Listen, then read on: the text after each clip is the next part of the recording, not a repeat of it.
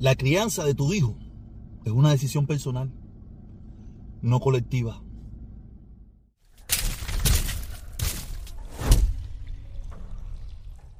En el día de ayer se creó una pequeña polémica, no, no grande ni nada por el estilo, eh, por una foto que yo puse que me manda mi hermana de mi hija y mi, y mi hermana montada en una guagua. Aquí está, ¿no? No está la guagua llena.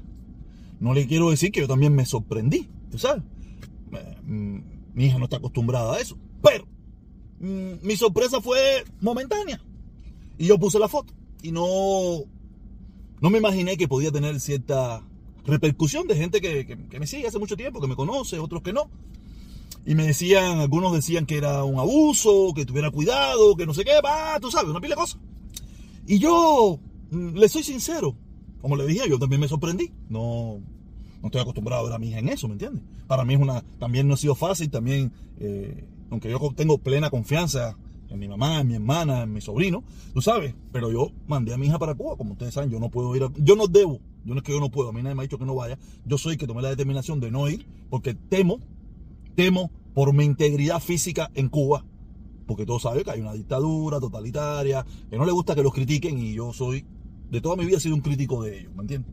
Y por eso tomé la determinación de no ir, pero quería que mi hija fuera a ver a su abuela, que mi abuela, su abuela está viejita, ¿me entiendes? Está mayor ya y en cualquier momento puede eh, fallecer y no tener ese vínculo, ¿no? Yo tengo un vínculo ya obligatorio, tengo un vínculo con ella, pero ella no, y aparte tenga vínculo con sus primos, vínculo con su tía y esas cosas. Y cuando yo la mandé para Cuba, sabía que, que, mi hermana no tiene la visión que tengo yo y la visión que tenemos nosotros de que estamos afuera de, otro mundo. Mi hermana ese, mi hermana se montó en una guagua como se monta ella con sus hijos, como, como nos montamos todos en un momento de nuestras vidas. O sea, yo entiendo lo que me dice la gente, que ella no está acostumbrada, que no sé qué, pero, que se acostumbre. Es una experiencia muy diferente para ella. Yo le soy sincero, yo a mí, como le digo, yo me sorprendió también. Y cuando yo la llamé, de rato, ya después esperé que llegara a la casa, que estuviera la se había bañado, y la llamé y le pregunté, mi hija, ¿cómo te fue con tu tía? Ah, caminé el Capitolio, ah, fueron una pila de lugares. Eh, y me dice que, y yo le pregunté, ven acá, ¿y cómo te fue en la guagua? Y, ¿sabes? Yo, ¿sabes? yo a veces uno va, uno va a esperar una respuesta. Y me dice, papi, había un hombre que se parecía a ti. Esa era la... Fue la respuesta de ella. O sea, yo no me puse a indagar ni nada por el estilo, nada. Yo le dije, ¿qué te pareció la de la guagua? Y me dice, había un hombre que se parecía a ti. Ya. A veces uno, uno exagera un poco. No, y es la opinión de uno, no es la opinión a veces de los niños, no es la vivencia de los niños. No tiene nada extraordinario para los niños. Eso fue lo que ella me dijo de la guagua, del bus. Nada que eso. Que había un hombre que decía a ella que se parecía a mí, más nada. Ni me habló del calor, ni de la gente, que si eran lindas, que si eran feas, que si había peste, no me habló nada de eso. Que había un hombre que se parecía a mí. Pero los adultos que me escribieron, los adultos que me hablaron, algunos públicos, otros en privado, vieron, no sé, al diablo en persona dentro de ese bus. Y mi hija solamente encontró un tipo que se parecía a mí. Por eso te digo, tenemos que bajar un poco. Tenemos que bajar un poco, que estamos un poco locos. Y de eso mismo es el otro tema que quiero hablar, ¿no? Quiero hablar del otro tema. Sobre la película esta de Story Story, de Buzz Lightyear, del beso de dos mujeres. ¿Qué pasa lo mismo? El debate que hay sobre la inclusión, sobre la, eh, los gays, sobre todo eso, sobre el transgénero. Eso es un debate de gente adulta. Que algunos son homofóbicos, otros quieren quedar bien con, con no sé quién y no quieren verse posmodernistas, otros como yo que nos queremos ver demasiado modernos. Es un debate de gente vieja. Es un debate de gente mayores que no se dan cuenta que ese es el futuro. Que eso es lo que va a vivir. Lo que estamos viviendo no es lo que va a vivir, es lo que estamos viviendo. No sé, yo, te digo, yo veo tanta gente con esto que sí, ¡ay, los niños! ¡ay, que sí, un besito, que sí! Y yo, estaba conversando eso mismo ahorita mismo y me decía, yo le digo, ven acá, ¿y por qué no? Que sí. Y yo, ¿por qué tiene? Y yo me dice, no, que, que está mal que dos mujeres se besen. Yo le digo, ¿pero dónde está mal? ¿Dónde está mal? Y él me dice, no, pero es que en ninguna religión. Y ahí me echa a reír. Porque yo sé que él es tan creyente como soy yo creyente. Él cree en Dios como mismo creo yo. Ay, Dios mío, qué dolor de cabeza. Ay, Dios, por favor, ayúdame a que esto no me pase. Más nada que eso. Que es lo que le vengo diciendo. Escogemos de Dios lo que nos conviene. O hay alguien viviendo de todo esto y nos entretiene con el besito y Dios. Caballero, no se preocupen tanto por los niños. Preocúpense por ustedes mismos, los niños, los jóvenes de esta época. Eso no le importa. Hagan el estudio. Yo aquí mismo, yo en mi casa los otros días hice el estudio con mi hija, con un señor que puso un muñequito de, de Mickey Mouse, con un chorcito de la bandera de, de, de, de, de la, de, la que, que, dicen que es la bandera de, la, de la comunidad gay. Y yo le pregunté a mi hija, le enseñé la foto, le enseñé la foto y le dije, mami, ¿qué tú ves ahí? Y mi hija vio a Mickey Mouse con un chorcito de, la, de, de, Rainbow, de, de, la, de. En ningún momento vio una, una, agenda para adoctrinar a los niños, ni nada por el estilo. Mi hija tiene ocho años. Eso está en la mente suya, que es una mente podrida e hipócrita.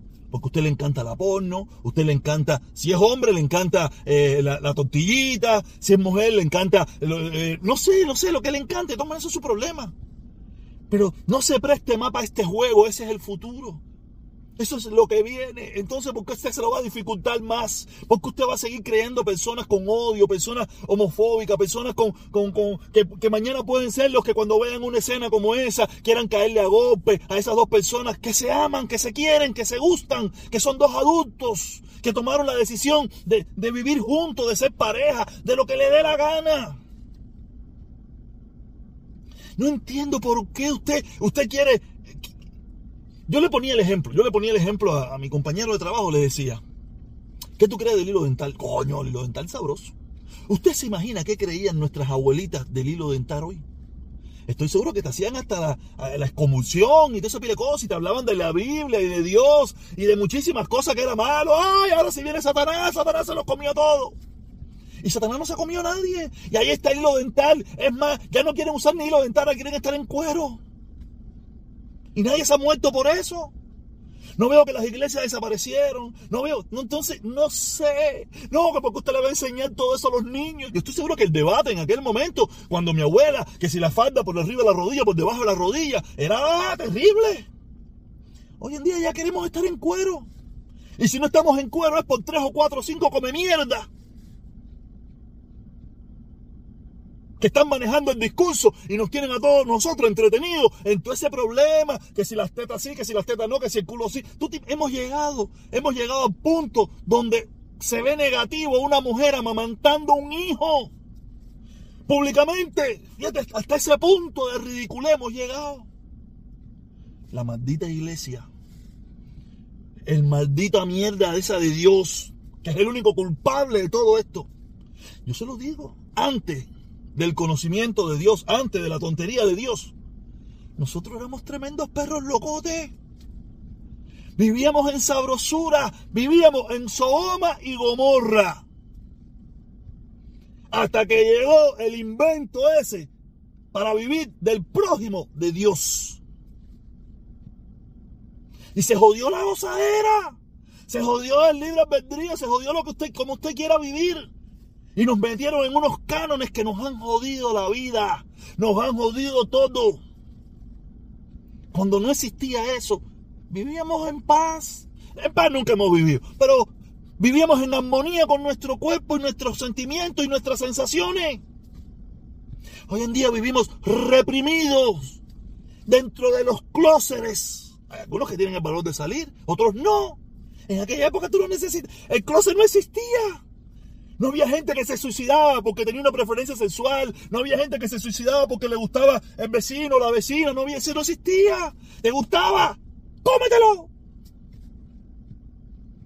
Hoy en día nos se matan los jóvenes, se matan la gente. La gente vive reprimida, estresada, viven en, otro mundo porque hay un grupo de la sociedad que nos quiere joder, que nos quieren enmarcar.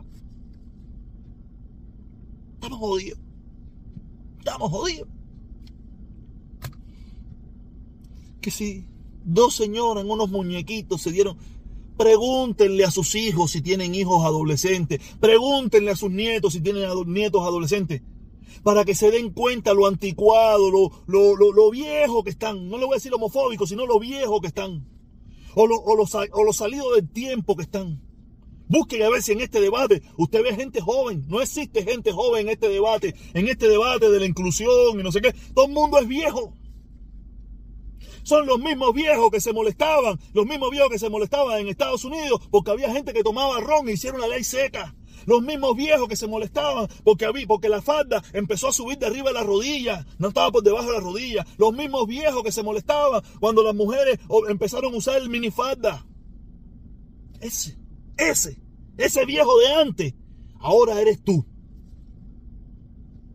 Tus nietos te van a ver así, como el viejo homofóbico, el viejo loco, el viejo ese que decía que no sé qué. Así te van a ver. Como mismo hoy tú ves a esas viejas y a esos viejos que, en nombre de Dios, en nombre de la comunidad y en nombre de la sociedad decían que una, una falda tenía que ser por, por debajo de la rodilla. Así te estás viendo tú hoy en día. No que yo promulgue la homosexualidad aquí. Que cada cual sea lo que quiera. Somos libres o no.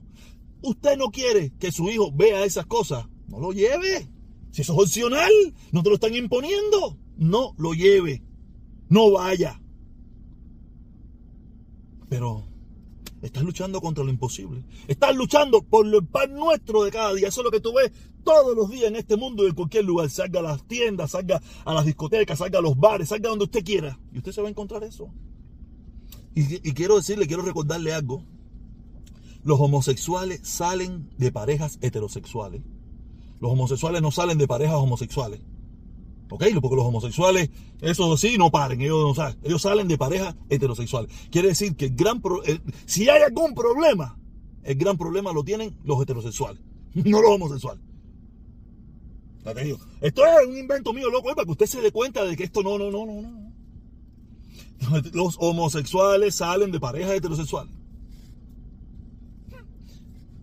No pierda más su tiempo.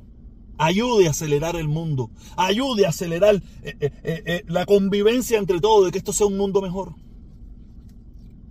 El problema es que la comunidad gay